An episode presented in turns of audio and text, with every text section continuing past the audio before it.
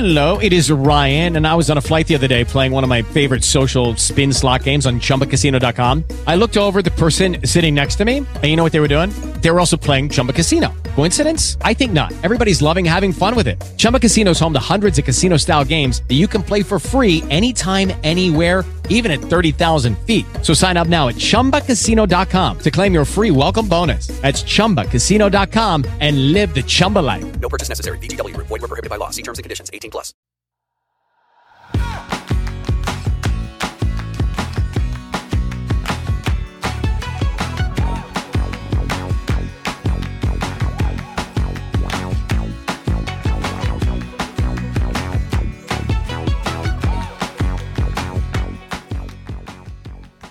Hola, esto es Plug and Drive, un podcast de Emilcar FM, en su capítulo 10 del 18 de febrero de 2018.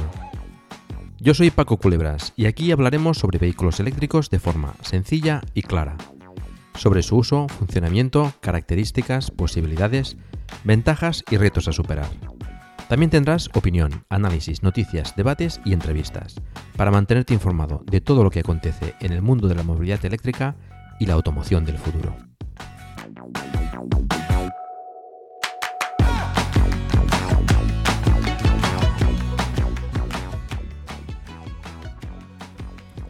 El capítulo de hoy está motivado por una noticia que ha aparecido en los medios esta semana y que ha dado bastante que hablar. Esta noticia no es otra que la que ha comentado el gobierno balear respecto a las restricciones de, circulación de, vehículos a partir de cierta fecha. Hay que decir que Baleares es la primera comunidad en anunciar eh, unas medidas de este tipo. Y aunque ha sido sorprendente para muchos, no sería descabellado pensar que otras comunidades podrían seguirle dentro de no demasiado tiempo. Bien, ¿y qué medidas son estas exactamente? El gobierno balear ha anunciado mediante la ley de cambio climático un borrador de proyecto ley que prohíbe las ventas de coches diésel nuevos en 2025 y la entrada en las islas de coches diésel en 2025. Posteriormente, en 2035, estas eh, medidas se aplicarán también a los vehículos de gasolina, es decir, se prohibirá la venta de coches nuevos de gasolina en 2035 en las islas y el acceso a las islas de coches eh, de gasolina en 2035. Estas medidas no afectan a los vehículos diésel o gasolina que ya se encuentren en las islas y que se permitirá su circulación hasta su vida útil. El objetivo del gobierno balear es que en 2050 todos los coches que circulen por Baleares sean eléctricos. De ahí la prohibición de entrada de vehículos que no lo sean. Adicionalmente, se exigirá a las empresas de alquiler de coches que a partir de 2030 todos sus vehículos sean eléctricos. Hay unas 240 empresas de alquiler de coches en Baleares con un total de unos 90.000 vehículos. Se les obligará a estas empresas de alquiler a que aumenten la flota de vehículos eléctricos un 10% anual a partir de 2020 para de esa forma conseguir en 2030 que todos sus vehículos sean eléctricos. El gobierno balear tiene intención de ampliar los 300 eh, puntos de recarga existentes con 500 adicionales antes de 2020. Según el gobierno balear, el 35% de emisiones que se producen en Baleares provienen del tráfico. Y han anunciado que este plan prevé que en el año 2050 en Baleares se empleen al 100% energías renovables, con un 40% de eficiencia energética y una disminución del 90% de las emisiones. Bueno, pues aprovechando esta noticia, quería compartir con vosotros algunas reflexiones al respecto y daros mi opinión sobre este tema. Recalcar que esta es mi opinión y mi punto de vista y como tal os lo debéis de tomar. Puedo estar acertado o no, puedo estar equivocado o no.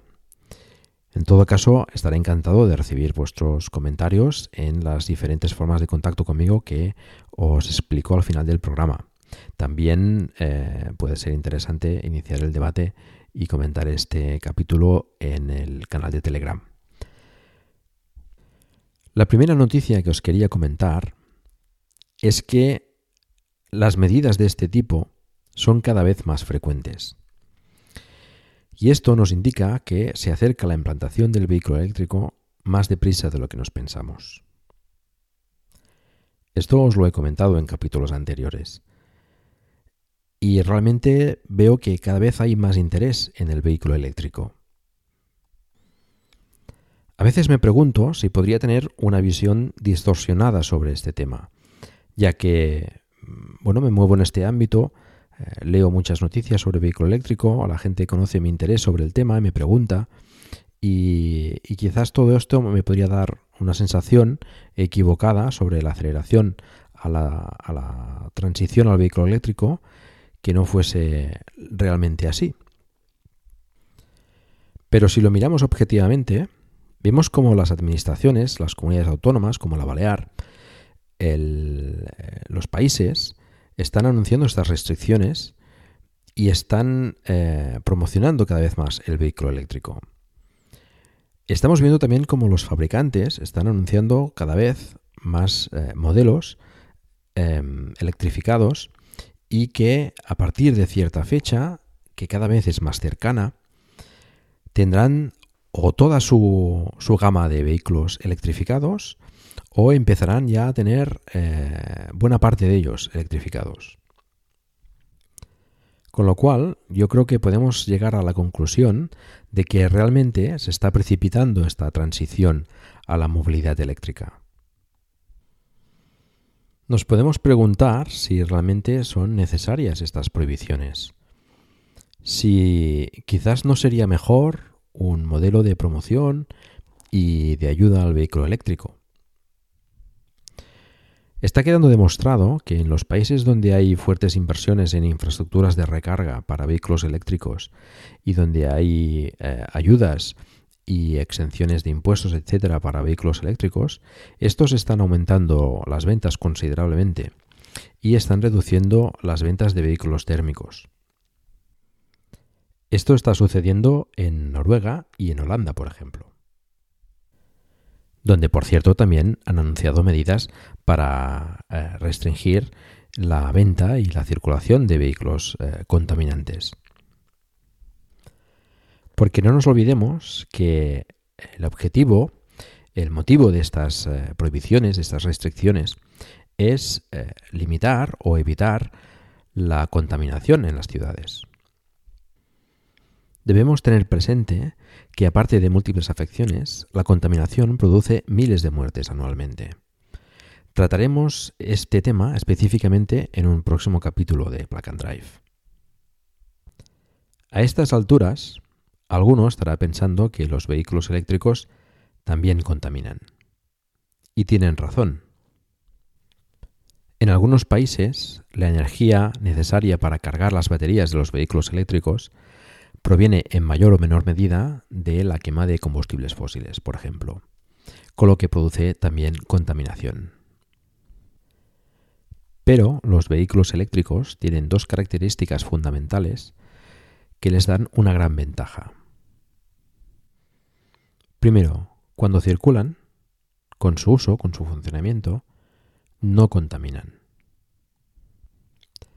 Y segundo, tienen la posibilidad de que la carga de la batería provenga de energía 100% renovable. Esas dos características no las tienen los vehículos de gasolina y diésel.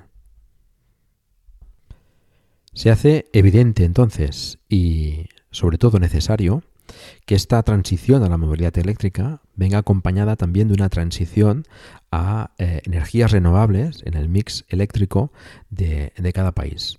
Unos países lo tendrán más fácil y otros más complicado. Noruega, por ejemplo, pues está casi llegando a ese 100% de energía renovable en su, en su energía eléctrica.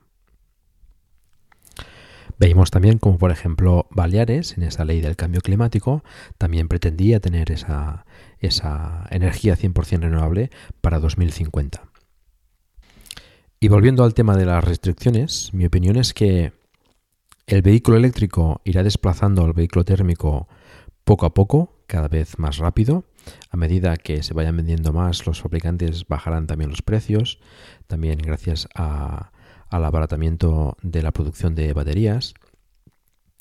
Y que eh, las restricciones también son importantes para marcarse un objetivo y marcarse un límite y un poco de presión también para, para tanto los ciudadanos como los fabricantes de vehículos eh, vayamos eh, concienciándonos de, que es necesaria esta, esa transición a la movilidad eléctrica.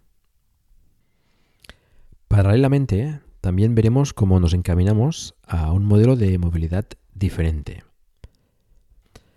algunos aspectos del cual ya se están aplicando desde hace algún tiempo y con buenos resultados, sobre todo en las grandes ciudades, como por ejemplo la restricción del acceso de vehículos al centro o facilitar el aparcamiento en las afueras para poder desplazarse después en transporte público al resto de la ciudad.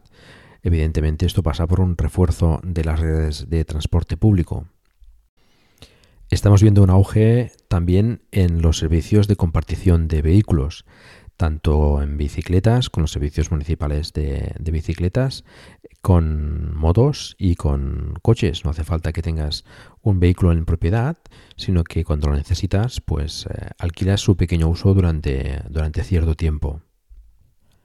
Esta tendencia creo que irá en aumento considerable en un futuro que evitará la necesidad de tener un vehículo propio y que incentivará el uso de estas plataformas de compartición de vehículos, el, uso de transporte público y el alquiler ocasional en el caso de necesitar eh, desplazamientos de largo recorrido, con lo que pues reducirá el parque móvil de, vehículos eh, en un futuro, sobre todo, como decía, en las grandes ciudades.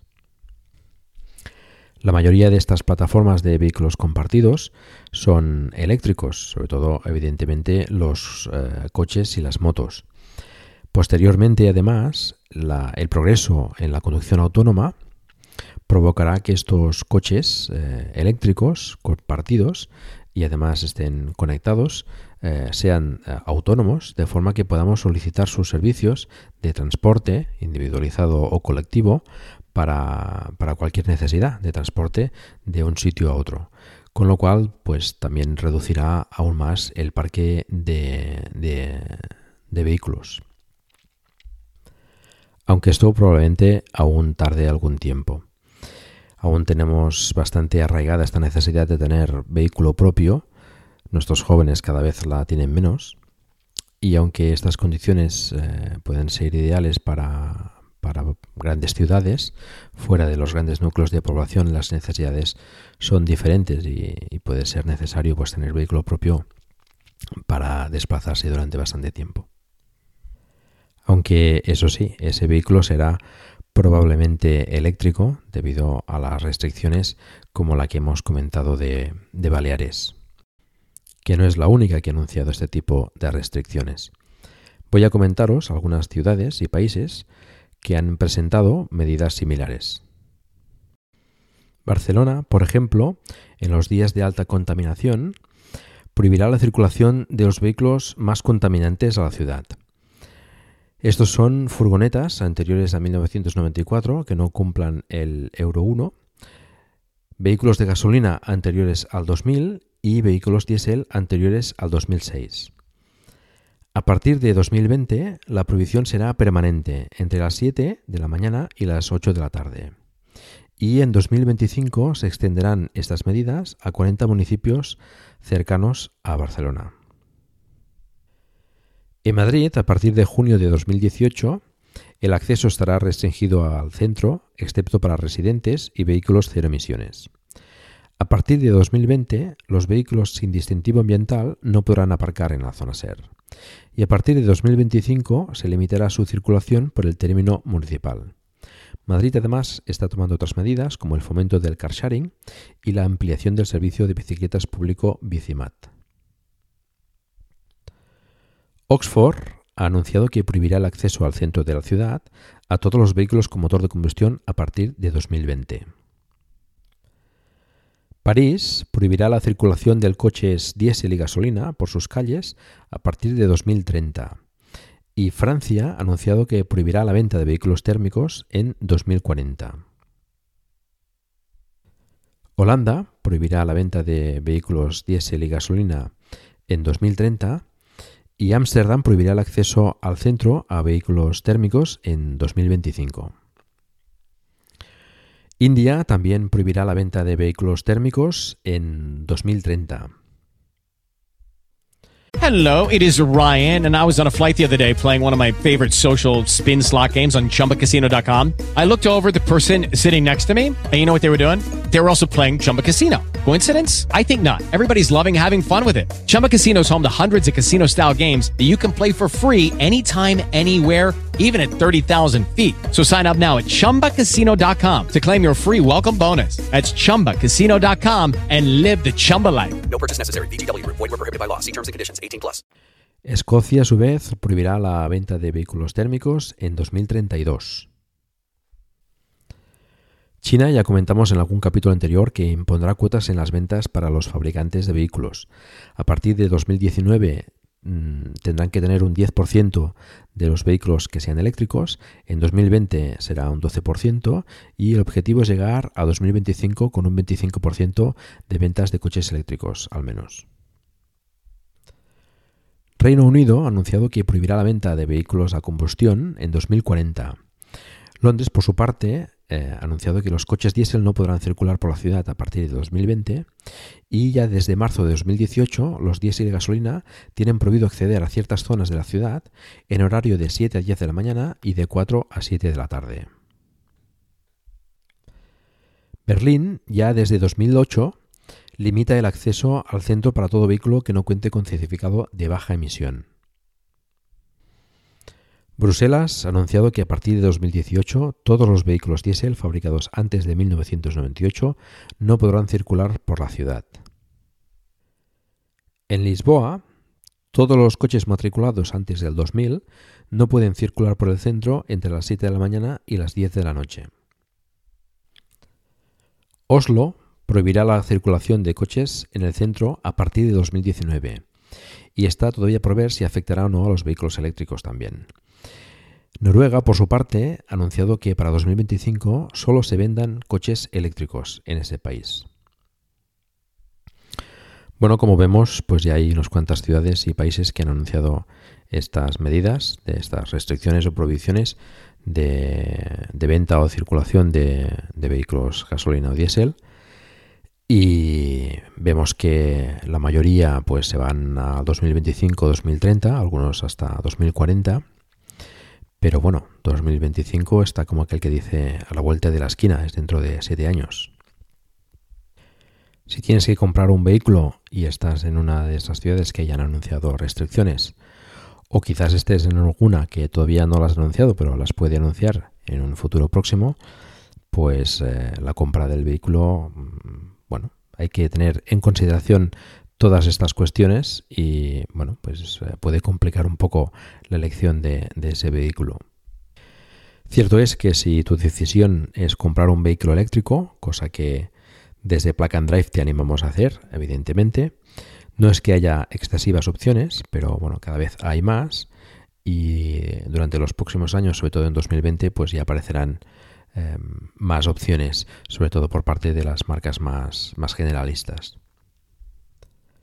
Quien ya ha tomado esa decisión es nuestro compañero Emilcar, que ya en un capítulo anterior nos explicó sus aventuras en los concesionarios de Murcia para conseguir información y prueba de, un vehículo eléctrico, de un Zoe y de un Leaf. Pues bueno, como os comentaba, ya ha tomado su decisión. Eh, lo ha ido explicando también en el podcast eh, diario Emilcar Daily, que os aconsejo encarecidamente escuchar y aquí en Plug and Drive pues nos explicará un poco esas experiencias que tiene con su nuevo vehículo eléctrico. Os dejo con Emilcar.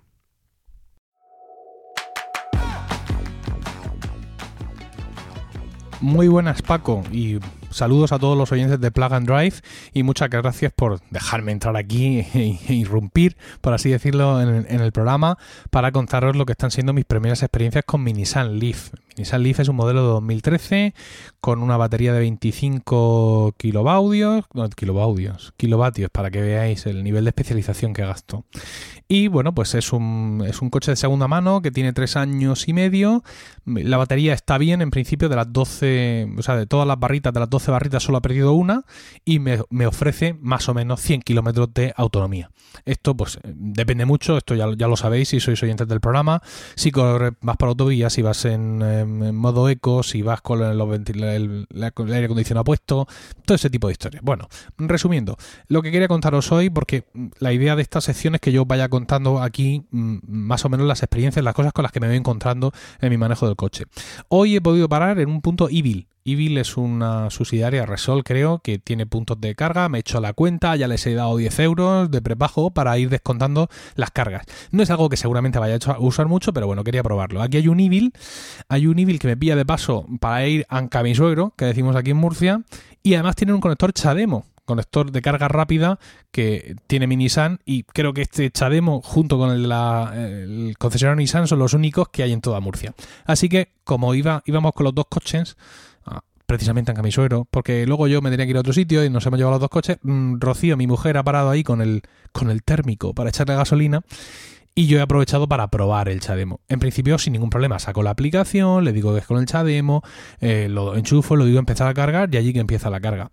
Me he distraído porque mi mujer estaba teniendo algún problema para echar gasolina, qué horror. He ido hasta me he manchado y todo eh, con el surtidor y cuando he vuelto le he dado al botón de parar carga y error, error, no puede parar carga, entonces me he ido al, al poste de Evil y he visto que estaba como si no estuviera cargando. Y efectivamente, a los 20 segundos de ponerlo a cargar, se ha parado la carga sin haberme pasado ni una mísera fracción de kilovatio. Ah, he, leído en ocasiones en Electromaps, en los comentarios de los usuarios, eh, tal punto no funciona, lo conecto y se para la carga, lo conecto y se para la carga. Mm, no lo sé, volveré otro día a ver si ha sido flor de un día o a ver qué es lo que ha pasado. Luego llega a mi suegro, que vive en una casa ahí en la huerta y tal, con lo cual pues tenemos acceso mm, a sucos, a enchufes convencionales y he querido hacer la prueba de cargarlo con el, el cargador ocasional que te viene con el Nissan Leaf, que por un lado tiene un enchufe suco, el enchufe suco es el, normal, digamos el de casa, el de fuerza que llamaríamos, un transformador ahí tremendo, un cable trenzado que también de, tremendo y luego pues se te enchufa a la toma de tipo 1 que tiene el Nissan Leaf. Entonces, eh, cuando yo lo he enchufado iba al 17% la batería. Y cuando me he ido, eh, estaba al 60%. He, cronometrado con el reloj porque seguramente el coche lo hace, pero yo todavía no me entero de dónde están todas esas cosas. Y he visto que en dos horas y media de carga he pasado de ese 17% al, eh, al al 60% eh, final. Lo cual, pues la verdad es que para mí es un dato súper interesante, ¿no? Porque, digamos, el tener mm, esa confianza... No, perdón, tres horas y media. En tres horas y media he pasado del 17% al 60%. Esto que os puede parecer una carga muy lenta y que seguramente lo es, comparado con cuando cargas con Meneques o con Chademo o con lo que sea, para mí es súper importante conocerlo. ¿Por qué? Porque significa que me puedo aventurar más. Por ejemplo, estaba hablando con unos amigos de ir a comer a Cartagena y les decía, bueno, pues sí, yo si queréis me llevo el lift para que lo veáis y tal, pero tenemos que comer en el centro comercial fulanito donde hay para carga de, coche eléctrico con suco. Si vas a comer con unos amigos, que menos que dos horas, dos horas y media vas a pasar. Con lo cual, pues en dos horas y media yo puedo tener cargado más o menos el 30% del coche, una cosa así, y pues si me he ido con el 100%, pues lo que haya gastado en llegar a Cartagena, que son unos 60 kilómetros o así, dependiendo si voy muy deprisa, muy despacio, con aire acondicionado o sin él, pero vamos, llegar a Cartagena llego. Lo fundamental es tener la carga suficiente para, para volver.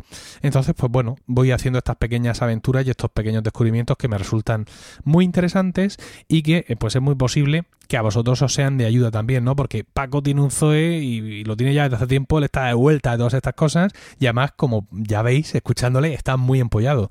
Yo soy un super cuñado en todo este tipo de historias, entonces pues mis andanzas quizá, quizá os puedan servir un poco de, pista a aquellos que también os estáis iniciando con vuestro eh, coche eléctrico o que queréis comprarlo dentro de poco. Esto ha sido lo que tenía que contaros hoy. Esperad más andanzas de, un murciano con coche eléctrico en próximos episodios de Plug and Drive. Un saludo. Bueno, muchas gracias a ti, Emilcar, por compartir estas primeras impresiones y esta información sobre tu vehículo eléctrico. Creo que es muy interesante y muy ilustrativo para los nuevos posibles compradores de vehículos eléctricos que tengan pues tengan algunas dudas para, disiparlas y para animarlos a, adquirir un vehículo eléctrico. Iremos contando con estas experiencias en próximos capítulos de Plug Drive. Vamos ahora con la sección de noticias.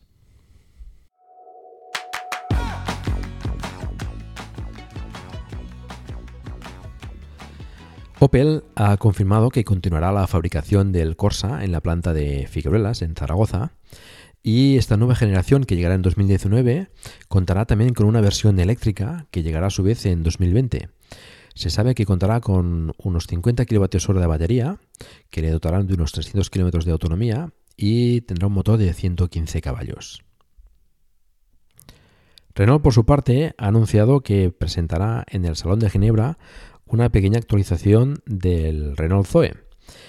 Se presentará un nuevo motor, el R110, que contará con 110 caballos y también eh, se presentarán nuevos acabados. Y la americana Tesla retrasará la comercialización del Tesla Model 3 en Europa hasta principios de 2019. Ya os he hablado en alguna otra ocasión anterior de la empresa Unity que se dedicará a la instalación de puntos de recarga a lo largo de Europa. Pues bien, Audi mostró en una conferencia en Oslo un mapa de las estaciones de, carga de Unity. Y el aspecto del mapa indica que habrá un despliegue bastante importante de puntos de recarga, unas 400 estaciones hasta finales de 2019, como ya habíamos comentado anteriormente con aproximadamente unos 6 puntos por estación. Lo interesante del mapa es que España está bastante cubierta también por estos puntos de recarga, que recordemos son estaciones de 150 kilovatios y que serán ampliables a 350 kilovatios. Y siguiendo con los puntos de recarga, la Mesa Regional para el Fomento de la Movilidad Eléctrica de Asturias ha anunciado los planes para la instalación de 11 puntos de recarga en esta comunidad autónoma. Instalará puntos de recarga con tomas CCS Combo y Chademo a 50 kW y Meneques a 43 kW en, en corriente alterna. La mayor parte de ellas ubicadas en estaciones de servicio. Adicionalmente a estas instalaciones, a estas 11, Avia y EDP eh, instalarán 5 puntos de recarga en sendas localidades asturianas. Con lo que eh, los eh, usuarios de vehículos eléctricos en Asturias pues verán incrementadas sus posibilidades para recargar sus vehículos eléctricos. Y para reducir la contaminación en la capital, la empresa municipal de transportes de Madrid añadió este pasado 22 de enero 15 autobuses 100% eléctricos a su flota, que se suman a los 5 que ya circulaban. Estos, estos autobuses son eh, el modelo Irizar eh, I2E, que son autobuses de 12 metros, con capacidad para 76 pasajeros, 24 de ellos sentados, con unos 240 caballos de potencia y una batería de 376 kWh, que le da una autonomía de unos 200 a 250 kilómetros. Y además eh, puede emite cargarse en unas 6 horas.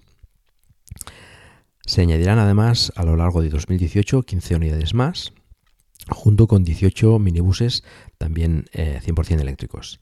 Entre 2019 y 2020 se prevé que añadirán unos 40 eh, autobuses eléctricos 100% eh, adicionales. París, por su parte, ha hecho un pedido de 1.000 autobuses 100% eléctricos con una inversión de 400 millones de euros que se sumarán a los 74 autobuses eléctricos que ya circulan por la capital francesa. Según la Comisión Europea, serán necesarias 10 gigafábricas de baterías en Europa para suministrar toda la potencia necesaria de baterías para los vehículos eléctricos que vendrán en un futuro. Se estima una demanda de baterías de 200 gigavatios hora para 2025. Y para acabar, comentar que China es un país que también está apostando fuerte por el vehículo eléctrico y también como Noruega o Holanda, pues está ofreciendo unas eh, ayudas importantes a los vehículos eléctricos. Ha aumentado, por ejemplo, la subvención a los eh, coches eléctricos hasta los 50.000 yuanes, unos 6.350 euros. Pero aumenta el requisito de kilómetros con una sola carga, de 100 a 150. De esta forma, pues eh, está también promocionando el, el, uso de vehículo eléctrico para reducir la contaminación bastante importante en este, en este país. Os recuerdo, como es habitual, que hemos abierto un grupo de Telegram para hablar sobre el vehículo eléctrico, donde os invito a participar. Somos ya 198 miembros. Encontrarás el enlace en la página del programa. Os sigo haciendo memoria que si ya disfrutas de un vehículo eléctrico, me gustaría mucho que nos enviases un audio con tus impresiones y experiencias, tal como está haciendo Emilcar. Y eso es todo. Muchas gracias por el tiempo que habéis dedicado a escucharme. Os agradecería que hagáis difusión del vehículo eléctrico en la medida de vuestras posibilidades, por ejemplo, recomendando este podcast o haciendo una reseña en iTunes. Espero también vuestros comentarios en emilcar.fm barra plug and drive, se escribe plug and drive, donde también podréis encontrar los medios de contacto conmigo y conocer los otros podcasts de la red. Un saludo y hasta pronto.